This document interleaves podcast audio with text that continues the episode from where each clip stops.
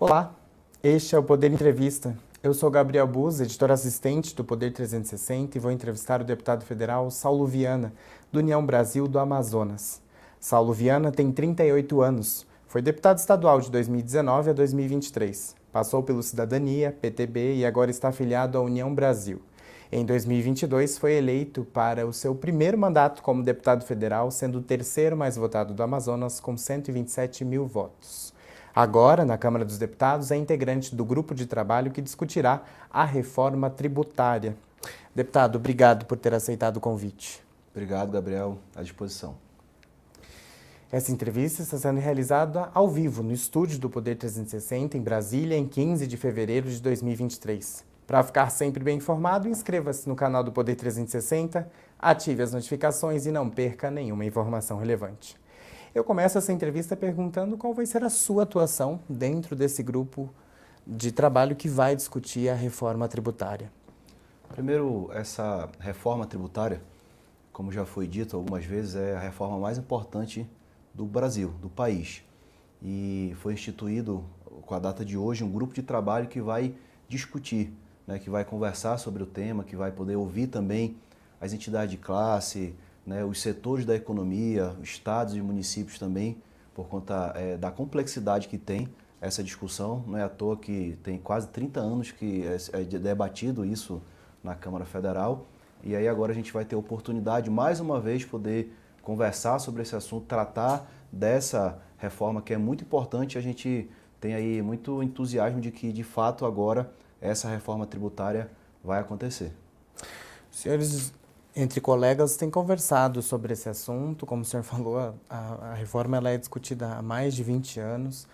É, todos sabem já, já é de consenso, que depois do carnaval iniciam os trabalhos. Existe uma previsão de data para o grupo de fato começar a trabalhar, se reunir e discutir? É, hoje ela foi instituída oficialmente hoje, né? Foi publicada hoje e nós temos um coordenador, né? Que é o deputado Reginaldo do, de Minas, do PT de Minas Gerais e ele já sinalizou que vai convocar o grupo para poder ter uma primeira conversa, onde a gente vai criar a dinâmica de trabalho, né, quantas vezes a, esse grupo de trabalho vai se reunir, até mesmo para se dividir, para ouvir as diversas né, é, grupos e pessoas que devem ser ouvidos por conta de, desse tema de ser muito importante.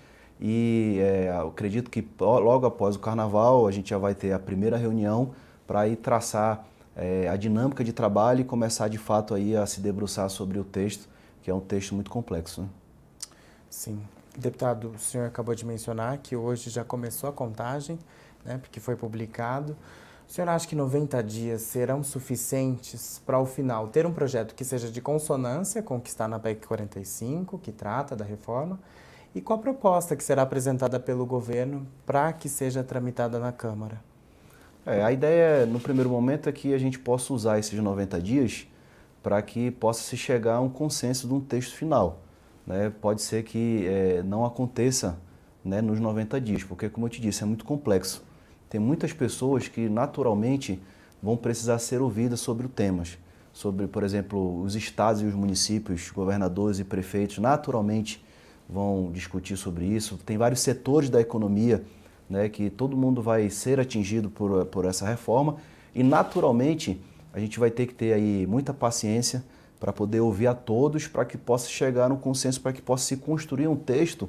E claro também os outros deputados que não estão no grupo de trabalho naturalmente também é, vão querer participar, vão querer debater sobre isso, para que a gente possa usar esses 90 dias, se não for possível 90 dias, mas o prazo é, que tenha que possa ser prorrogado, para que a gente chegue ao máximo de consenso para que esse texto chegue maduro até o plenário para que ele possa ser aprovado. O senhor acha que existe um prazo ideal? Se não os 90 dias, teria um outro prazo ideal? Eu, 120 eu, dias? É, eu acredito que, que, que no máximo em 120 dias, ou seja, até antes do recesso do meio do ano, acho que a gente já vai ter tido tempo suficiente para poder debater e chegar é, é, muito próximo desse consenso, que vai ser difícil ter um consenso, mas muito próximo desse consenso para que é, esteja, o texto esteja maduro para que seja votado. Então, acredito que é, não 90, mas no máximo 120 dias, eu acredito que é um tempo suficiente para que isso possa ser amplamente debatido. Deputado, o governo do presidente Luiz Inácio Lula da Silva tem pressa e tem elencado como prioridade aprovar a reforma tributária no Sim. primeiro semestre, pelo menos uma parte dela. O senhor acha possível? Eu acho que, que assim, tem, existe um interesse da classe política. No Congresso tem um consenso referente à, à importância é, de se aprovar a reforma tributária. O governo já demonstrou em várias vezes, várias oportunidades, que também tem é, interesse e, inclusive, é, quer a, a, maior celeridade possível né, para que é, esse tema seja vencido na Câmara. É, é importante dizer que é, vai ser dividido em duas partes a, a discussão da reforma né, tributária. Nesse primeiro momento vai ser discutido a questão do, do tributos de, de consumo. Né? Então, assim, eu vejo que existe a possibilidade é óbvio que o governo é o maior interessado e o governo também vai fazer a parte dele, né, de articular com a sua base, né, com, com, com os deputados e inclusive é, vai se chamar naturalmente também para conversar prefeitos e governadores, porque o prefeitos e governadores também têm, muitos deles, influência sobre, né, sobre os deputados, sobre as suas bases políticas. É, então, assim, esse, esse, esse consenso, essa busca, esse diálogo, essa conversa vai ser muito importante para que a gente finalmente consiga ter aí uma reforma tributária que não seja a ideal, mas muito próxima do que é a ideal para que a gente possa avançar nesse tema.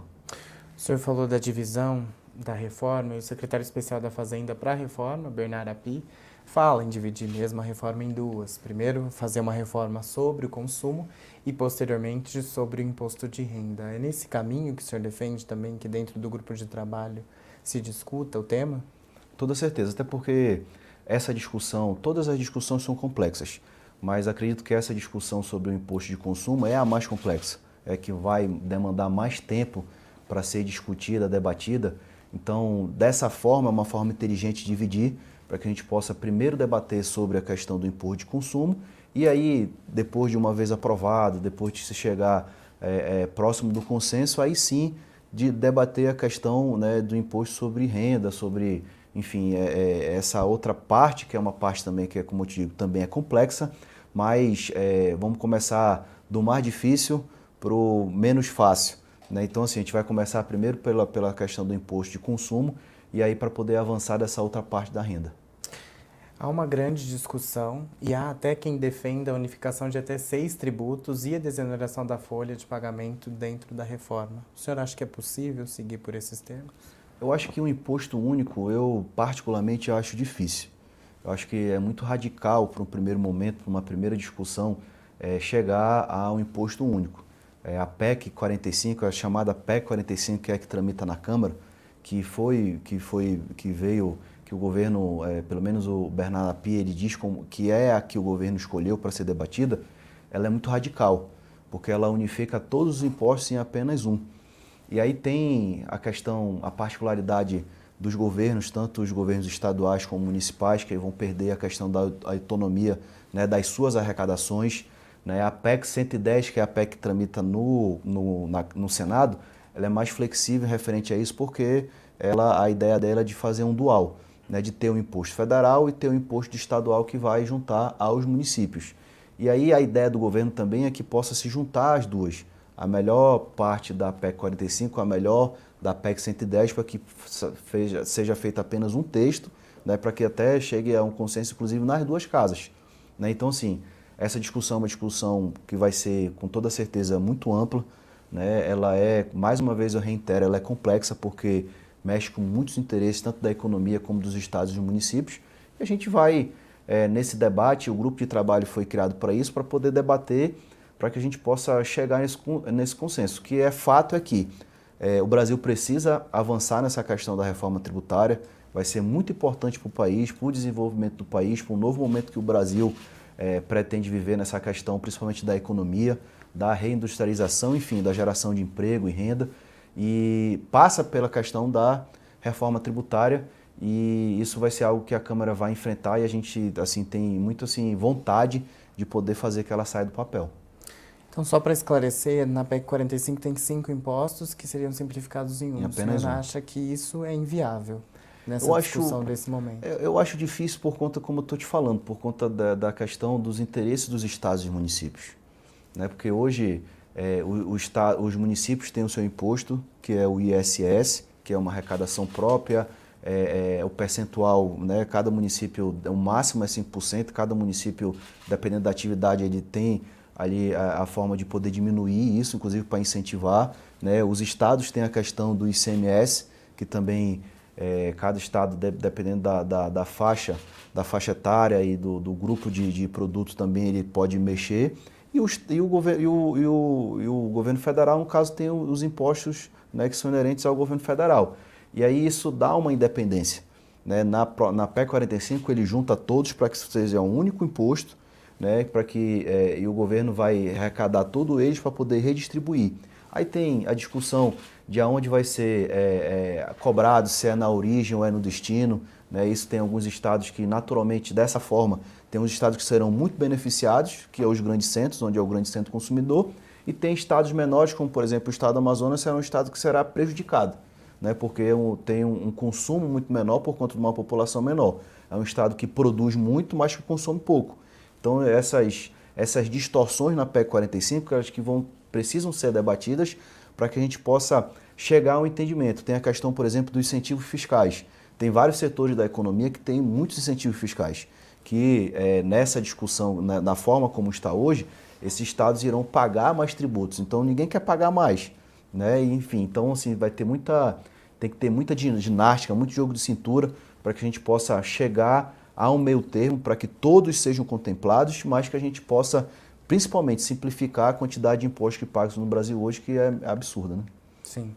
O senhor mencionou o ISS, de fato a Frente Nacional dos Prefeitos já se manifestou sobre isso, falando que é contra, né? Queria discutir uma forma de o ISS não sair, não ser é, extinto e abrangido nos outros quatro impostos que virariam um. É possível manter o ISS, o senhor acha?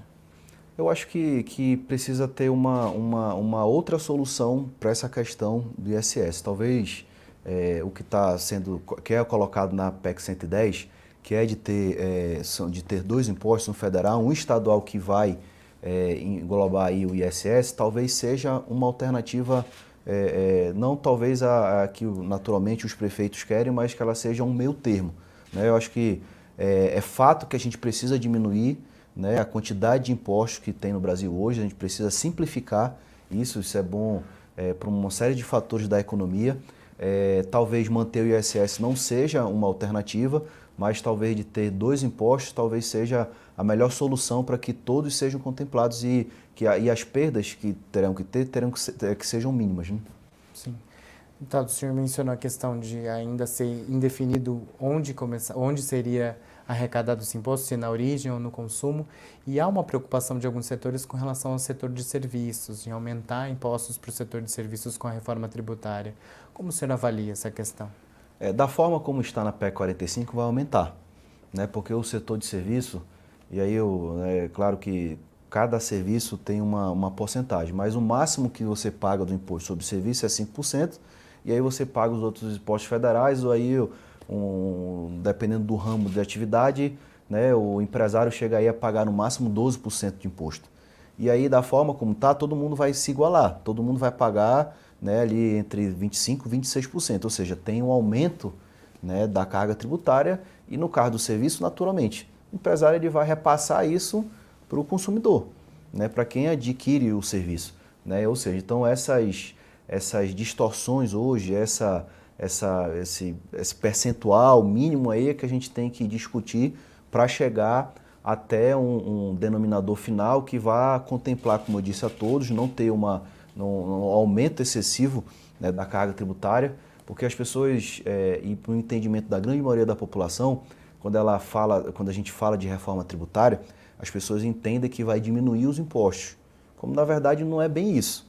Né? O que vai diminuir é a quantidade de impostos que são né, que, as, que a, o consumidor, que principalmente o empresariado paga. A gente vai simplificar e a carga tributária é, não, vai ser, não vai ser diminuída. Né, que essa é uma outra discussão né, que a gente precisa avançar para poder, é, principalmente a economia, ter aí, é, poder ter a competitividade, pagar menos impostos, e aí isso vai de encontro a uma outra questão que ela deve ser debatida logo em seguida, que é a questão da reforma administrativa, que é que a máquina pública possa diminuir a sua despesa, né, para com uma arrecadação menor ela possa manter a eficiência, manter os investimentos, mas que a população como toda pague uma carga tributária menor. O senhor acha que a discussão final da reforma tributária, daqui a uns meses, quando de fato for a votação, pode abrir espaço para ir, depois disso, se iniciar então um diálogo em relação à reforma administrativa? Ela, tem que, ela vai ter que ser natural. Não tem, não tem como a gente discutir apenas a reforma tributária sem que logo em seguida seja é, debatida uma reforma administrativa. Ela também é necessária para o Brasil. Né? Hoje, é, é, o custo Brasil, que a gente chama, é, é, o peso da máquina pública hoje é muito pesada. Né? Isso, é, infelizmente, ela nem toda vez ela devolve em eficiência.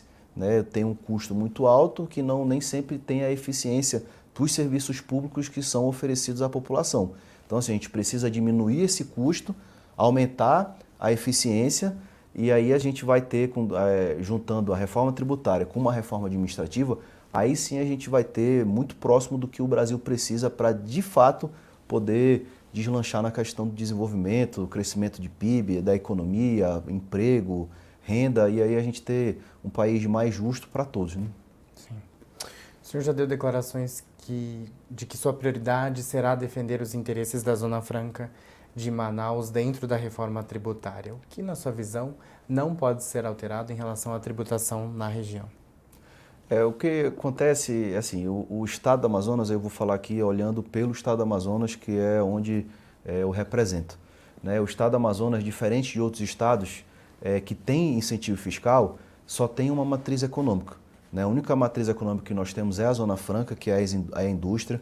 A Zona Franca de Manaus gera 100 mil empregos diretos e 400 mil empregos indiretos, ou seja, uma população de 4 milhões e meio de habitantes, nós temos 400 mil empregos gerados através da indústria né, que também produz para o Brasil inteiro. Né? Então, assim, é, a Zona Franca de Manaus ela tem uma importância muito grande.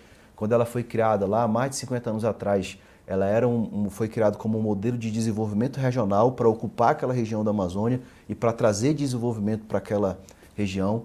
É, é, um modelo que exitoso, né, que dá realmente uma, uma contribuição muito grande para o Estado brasileiro, porque a, a Zona Franca de Manaus ela não é nem incentivo fiscal, porque ela é constitucional, Logo, se ela é constitucional, você não está dando incentivo fiscal é, e tudo que o governo renuncia, que é aproximadamente 38 bilhões por ano, retorna impostos para o governo federal. Né? O estado do Amazonas ele gera muito mais receita do que ele renuncia, no caso, para manter esses empregos da Zona Franca e a principal contrapartida, que é a questão é, da manutenção da floresta amazônica em pé. Lá no, no estado do Amazonas nós temos 95% da floresta é, em pé por conta desses empregos que são gerados, por conta dessa condição que é dada, né, tanto o governo com o que arrecada para poder investir no Estado, no interior principalmente, como dos empregos gerados para que a gente não tenha que, o homem, o homem e a mulher da Amazonas não tenha que partir é, para o extrativismo, de explorar, né, no caso, a nossa floresta, e por isso que é importante esse olhar, para que a gente possa, dentro do grupo de trabalho, levar qual é, a, é, qual é o, o retorno que a Zona Franca de Manaus dá para o estado do Amazonas e principalmente né, para o país. Sim. O senhor falou que a PEC 45, a proposta como ela chegou na Câmara, ela é um pouco radical. E o presidente da Câmara, Arthur Lira, afirmou que o Congresso vai aprovar uma reforma possível, possível. mas sem mudanças radicais. O que o senhor analisa como possível e necessário para essa proposta? Eu vejo como o que o possível é que a gente possa é, poder contemplar todos os setores, todos os setores da economia, o grande o empresariado, né, as indústrias, as empresas, os setores da economia que são importantes para o Brasil, e aí como por exemplo o agronegócio, né, que é muito importante para o Brasil, o Brasil é um grande exportador, né, a nossa balança comercial ela tem superávit todos os anos por conta do que o Brasil exporta, e é um setor que tem incentivo fiscal, né, como também é, da questão dos estados e municípios, né, da arrecadação que é gerada através né, do, tanto do ISS como do ICMS. Então, toda essa, essa, essa dinâmica que precisa ser criada, todo esse trabalho que precisa ser feito para que a gente possa atender ao máximo possível todos os setores para que a gente tenha assim, uma, uma simplificação né, dos tributos cobrados hoje no país, mas que a gente também possa é, é, ajudar todos os setores, né, contemplar todos os setores, e isso que eu vejo como uma reforma possível.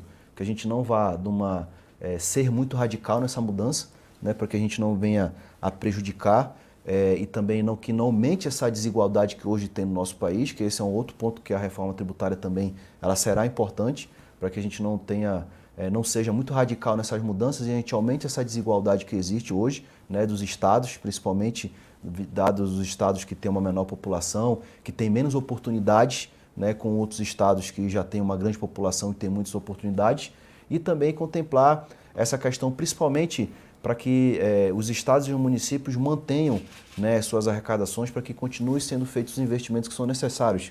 Saúde, educação, segurança pública, setor primário. Eh, e aí a gente, eh, tendo esse, essa questão desse diálogo né, e contemplando todos, a gente vai ter uma reforma possível. Certo. Deputado, falando um pouco agora sobre o senhor e a sua trajetória política, o senhor foi alvo de prisão ao ser investigado por corrupção ativa e passiva e crime eleitoral logo após ser eleito em 2018. Ficou só cinco dias preso. Depois, em 2021, o senhor foi alvo de busca e apreensão da Polícia Federal por fraude à licitação, peculato, lavagem de dinheiro e organização criminosa. O que o senhor tem a dizer sobre essas investigações contra o senhor? Primeiro, Gabriel, quero te agradecer né, por essa pergunta, que é importante para que eu possa esclarecer, né, tanto para o meu eleitorado, para, para as outras pessoas, é, tudo isso que, que fatos que, que aconteceram. Sou muito tranquilo em relação a isso porque desde quando isso aconteceu até hoje eu nunca fui denunciado, nunca fui denunciado porque não tem provas e não tem mesmo nenhum tipo de provas que possam me incriminar, é, que eu possa ser indiciado e responder a processo. Sou muito tranquilo referente a isso, sempre é, esclareci, é, principalmente para a justiça, todos os fatos que foram apontados e eu não tenho processo porque eu não fui denunciado e tudo que tenha para responder já respondi.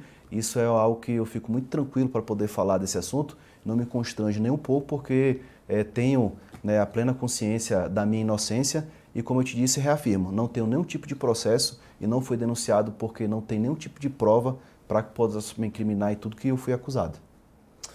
Eu também queria abordar o seu partido, União Brasil. O partido tem ministros no governo, mas segue dividido sobre dar votos no Congresso para o Planalto.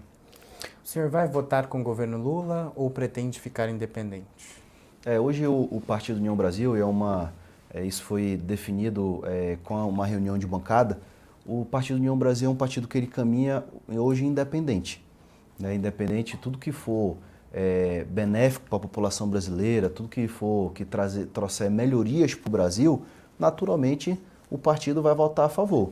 E o que for pautas que o partido é, não concorda ou algo que seja ruim para a nação, o partido vai votar contra. Eu mantenho a linha do partido de ser independente, de tudo que for é, beneficiar a nossa população, a gente vai votar e a gente está à disposição do governo para poder construir, principalmente, as pautas que são importantes para que o Brasil possa entrar novamente na rota do desenvolvimento, da questão, da gente possa vencer essa questão da desigualdade, a questão da fome, essa questão muito importante, como por exemplo a reforma tributária. O que a gente vai discutir e o governo tem interesse total nisso, e o governo faz parte disso, o que a gente discutir dentro do grupo de trabalho que for um consenso que for é, que o governo também apoiar, o, União, o Partido União Brasil vai votar porque é de interesse da nação. E o que for é, que o partido entender que são pautas que não vão beneficiar a população, que são pautas é, é, é antagônicas do que o partido defende, naturalmente o partido vai votar contra. Assim é, caminha, vai caminhar União Brasil é, dentro da Câmara, apesar do partido é, fazer parte do governo federal e o, aonde o partido faz parte do governo federal, é, que em três ministérios eles foram oferecidos pelo, pelo presidente Lula para que o governo pudesse é, indicar nomes, indicar quadros do partidos para poder contribuir com o governo. E a Câmara caminha independente né, nas votações é, e fala-se muito né, de que o Partido União Brasil é, não fez entregas, que o, governo, que o partido faz parte do, do governo, mas que ainda não fez entregas concretas para o governo. É óbvio porque não tem como fazer entrega, porque até então não teve nenhum tipo de votação que o governo precisou de entregas. Né? E o líder do, do nosso partido, que é o deputado Almar Nascimento, que eu tenho uma relação e um carinho especial, fala algo que é muito importante. As entregas que o partido precisa dar vai ser lá no painel, na hora de votações que são importantes para o governo, que o, que o governo é, precisar dar articulações do partido da base, dos outros partidos, que o governo poder é, trazer quais, qual a importância, né, o que isso vai significar de benefício para a população, é quando o partido vai ter que fazer é, vai votar contra ou a favor, vai fazer a dita entrega que é cobrada do União Brasil e assim a gente vai caminhar de forma independente. Certo. Deputado, o senhor está chegando agora na Câmara e eu gostaria de fazer um jogo rápido. Claro. Vou falar sobre alguns temas e o senhor responde brevemente qual a sua percepção sobre o assunto e se o senhor é a favor ou o contrário. O senhor é a favor ou contra uma flexibilização na lei que permite o aborto? Só para detalhar, hoje o aborto já é permitido apenas nas seguintes condições: quando a gravidez é resultado de estupro, oferece risco à vida da mulher e em casos de anencefalia do feto, ou seja, quando há malformação do seu cérebro. Eu sou a favor que a gente possa discutir isso, né, que possa ter é, uma flexibilização. Eu não sou a favor do aborto, mas eu sou a favor que em algumas situações, como essa que você falou que já está hoje na lei, e algumas outras que possam acontecer, que a gente possa discutir para que isso possa ser amadurecido, para que a gente possa aí, aí sim votar uma flexibilização que é importante, principalmente para resguardar ali a, a questão da mulher, principalmente, né? É a favor ou contra a legalização do uso recreativo da maconha, como está ocorrendo em vários países da Europa e também em vários estados dos Estados Unidos? É, nesse momento eu sou contra. Eu acho que o Brasil ainda não tem ainda é, maturidade para ter aí uma avançar nessa questão aí da, da liberação é, de uso de maconha. O senhor é a favor ou contra cotas para minorias nas universidades? Eu sou a favor. Eu acho que é importante para que a gente possa. É, o Brasil é um país muito desigual. Né? Infelizmente a gente tem é, aí, por muitos anos aí, é, acentuada essa questão das desigualdades. Eu acho que a questão da, das cotas vieram para poder diminuir essa, essa desigualdade, essa diferença que tem e eu sou a favor. O senhor é a favor ou contra privatizar a Petrobras? Eu sou contra. A Petrobras é, é, é a maior empresa brasileira, né? isso inclusive é, é uma questão de, de, de hegemonia nacional. Né? Ela é uma empresa que vem dando anos após anos aí muito orgulho para os brasileiros, né? E eu acho que é, não, nós não temos a necessidade de privatizar uma empresa, principalmente que opera no azul.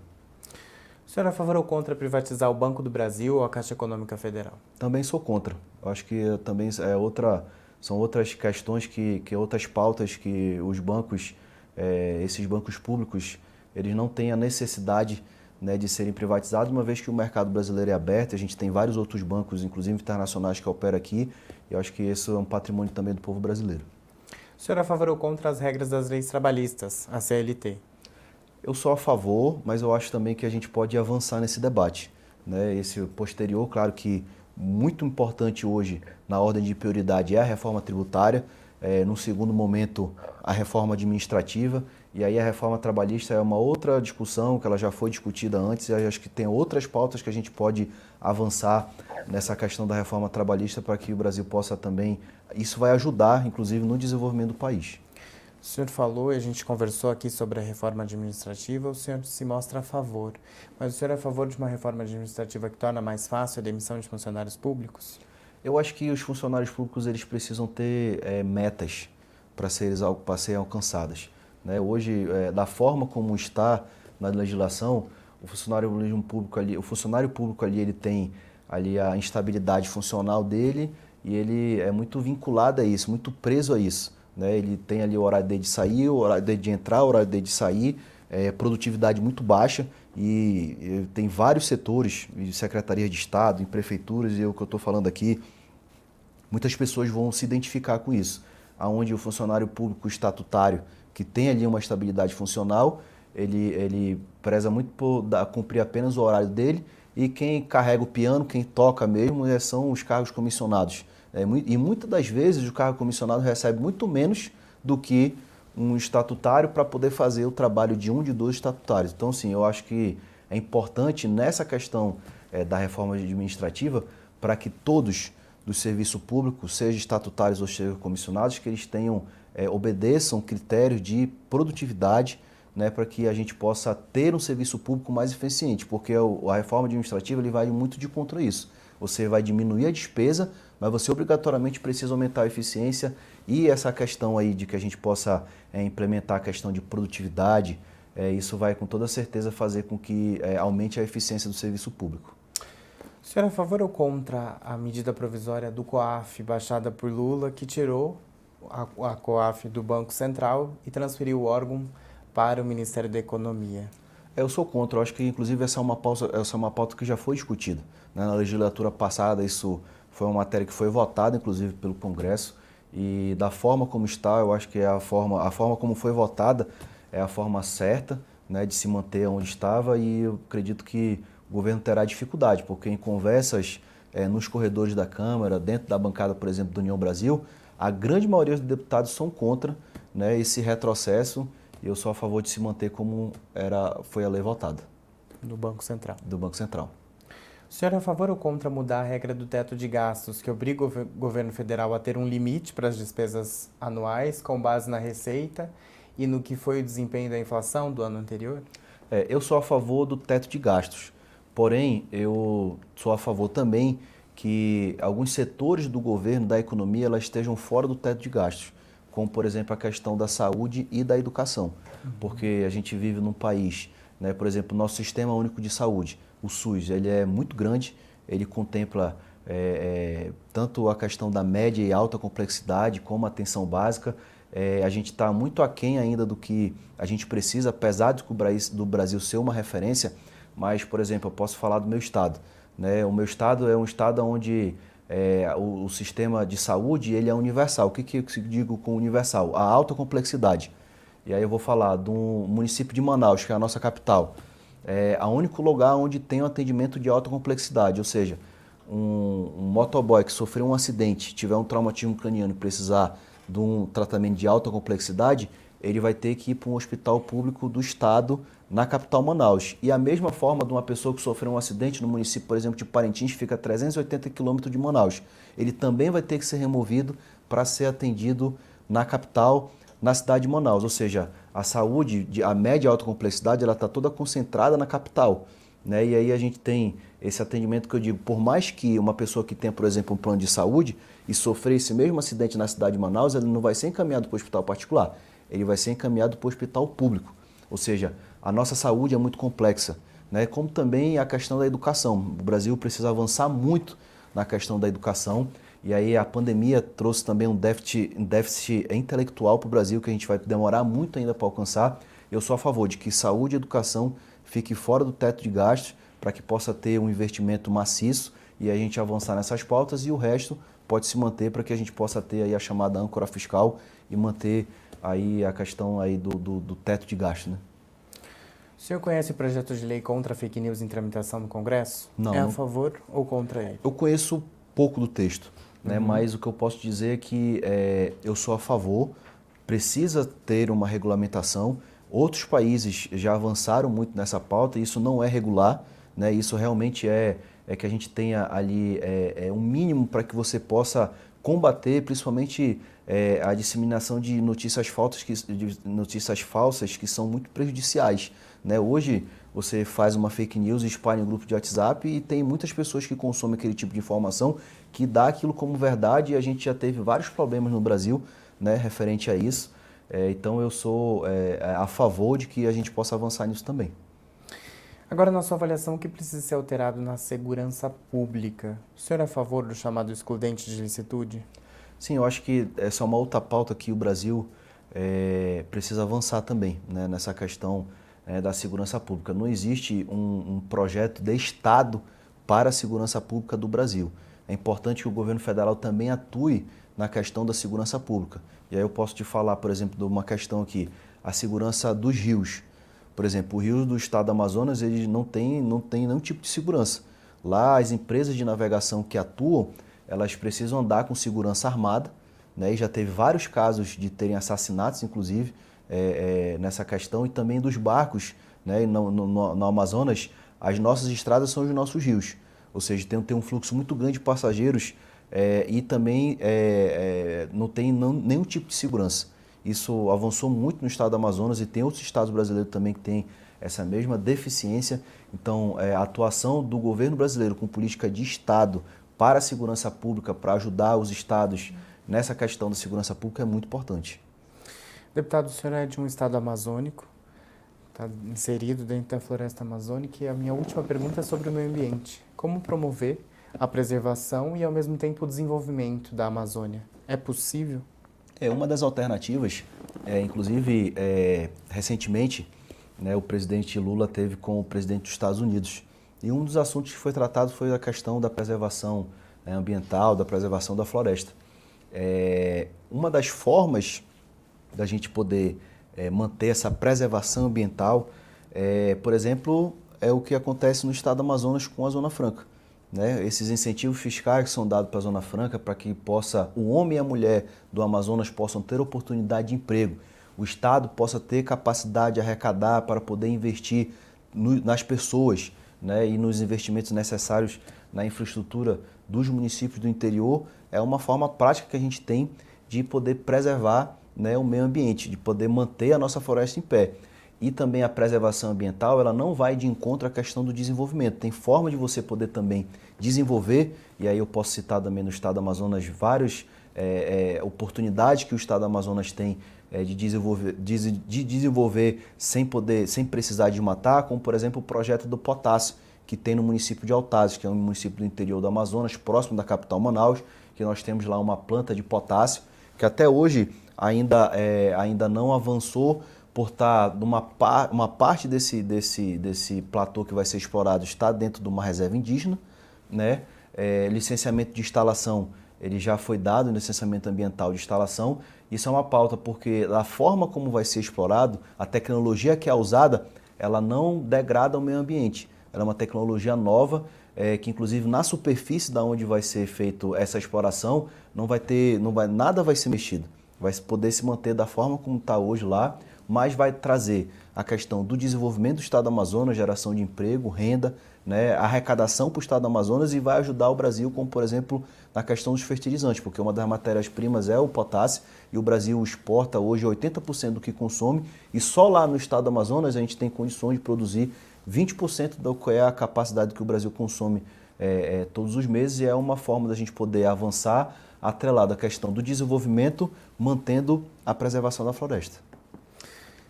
Chega ao final esta edição do Poder Entrevista. Em nome do Jornal Digital Poder 360, eu agradeço ao deputado Saulo Viana. Obrigado, muito obrigado pela oportunidade, obrigado por todos que nos acompanharam. A gente está sempre à disposição para poder debater sobre o Amazonas e sobre o Brasil. Agradeço também a todos os web espectadores que assistiram a este programa. Essa entrevista foi realizada ao vivo por vídeo por no estúdio, perdão, do Poder 360 em Brasília, em 15 de fevereiro de 2023. Para ficar sempre bem informado, inscreva-se no canal do Poder 360, ative as notificações e não perca nenhuma informação relevante. Muito obrigado e até a próxima.